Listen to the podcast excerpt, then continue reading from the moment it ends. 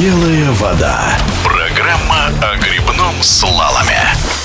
Река Сходня – это левый приток Москвы. Реки с ее быстрым течением – прекрасное место для проведения соревнований по грибному слалому. Здесь и прошел уже 37-й по счету чемпионат Москвы, в котором принимали участие как юные перспективные ребята, так и известные спортсмены. Соревнования эти значимые. И вот почему, рассказывает старший тренер сборной Москвы по грибному слалому Лев Макаров. Чемпионат Москвы для спортсменов – это один из этапов отбора в состав сборной команды для участия во всероссийских соревнованиях. Сборная команда Москвы – одна из сильнейших команд России.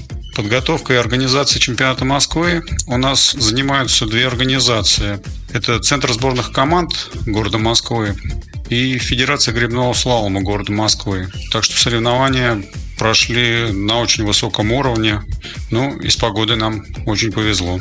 А, на чемпионате Москвы были разыграны а, медали в шести дисциплинах. Это байдарка-одиночка, где выиграл у нас Поспелов Андрей, а, каноэ-двойка, где первое место заняли Суслов Алексей и Шабанов Максим, каяк одиночка женская, где первое место заняла Ксения Крылова, каноэ одиночка мужская выиграл Николай Шклерук, каноэ «Одиночка женская» выиграла его жена Валерия. Впереди у нас основные старты. Это первенство России до 17 лет, э, первенство России до 19, до 24 лет, э, спартакиада школьников, спартакиада сильнейших спортсменов России и основной это чемпионат России. Так что в каждом возрасте на чемпионате Москвы была серьезная борьба.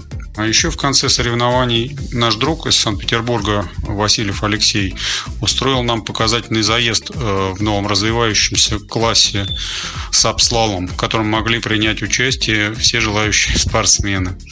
Так что тоже было очень весело. Вот этот сап-слалом – это когда спортсмен, стоя на плоской сап-доске, еще гребет и веслом. Это нечто среднее между грибным слаломом и серфингом. В нашем эфире был старший тренер сборной Москвы по грибному слалому Лев Макаров.